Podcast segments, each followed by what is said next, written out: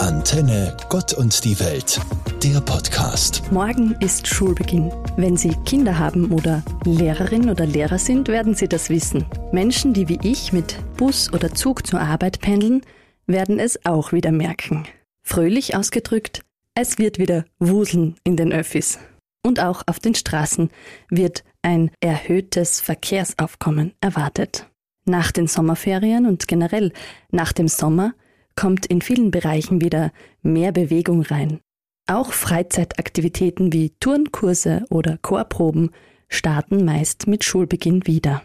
Ich denke, es ist gut, dass es so Wegmarken gibt, die das Jahr strukturieren und in verschiedene Phasen einteilen. Phasen der Ruhe und Phasen der Aktivität. Welche Phase auch immer gerade für Sie losgeht, guten Start.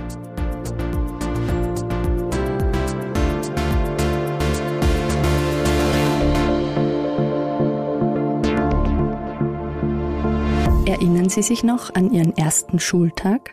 Meiner liegt schon über, oder Sie werden vielleicht sagen, erst 25 Jahre zurück. Ich kann mich aber nicht mehr daran erinnern. Fotos helfen meinem Gedächtnis auf die Sprünge. Sie zeigen, wie meine Schultüte und meine Schultasche ausgesehen haben und was ich anhatte. Aber an das Jeanskleid erinnere ich mich ganz genau. Und an Charlie, den Plüschaffen, der auf der Schultüte saß und den es immer noch gibt. Auch das Motiv auf meiner Schultasche ist mir in Erinnerung. Es gab in den 90ern schon Ranzen mit Bildern drauf. Ich hatte sehr klassisch den rosaroten gewählt, mit dem Gesicht einer berühmten blonden Spielzeugpuppe darauf.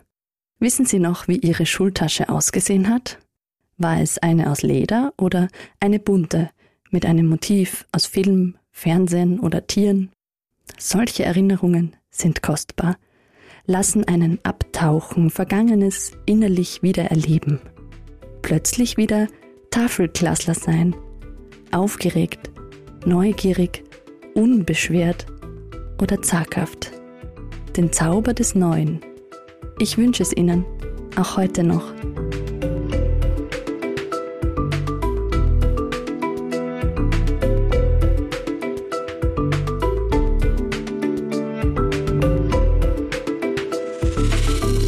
Sind Sie gern in die Schule gegangen oder haben Sie den letzten Schultag jedes Jahr herbeigesehnt? Bei mir wechselte sich das ein bisschen ab. In der Volksschule fand ich es meist sehr schön und erinnere mich gern an viele nette Lehrerinnen, deren vorbildgetreu ich damals natürlich auch Lehrerin werden wollte. Später, in der weiterführenden Schule, hatte ich so meine Startschwierigkeiten. Auch so manche Lehrer und Schulfächer machten mir zu schaffen. Zugleich gab es aber tolle Lehrerinnen und Lehrer, die mich beeindruckt und nachhaltig positiv geprägt haben. Durften Sie diese Erfahrung auch machen? Ein Lehrer, eine Lehrerin hat viel in der Hand, Kinder und Jugendliche zu begeistern und mitzunehmen in die Welt des Wissens.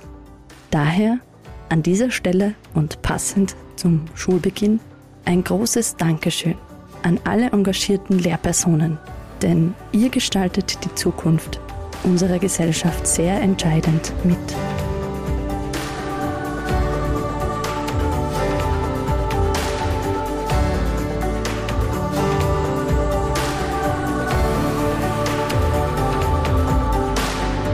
Was mich in meiner Schulzeit besonders angestrengt hat, das Gefühl, nein, schon fast den Druck, in allem gut sein zu müssen.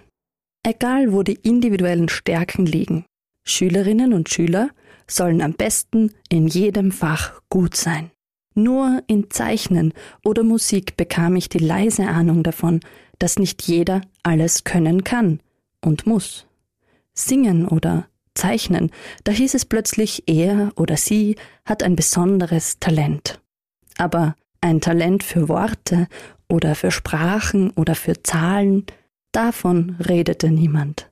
Englisch, Mathe, Deutsch, das musste man nur intensiv genug büffeln, um gute Noten zu bekommen.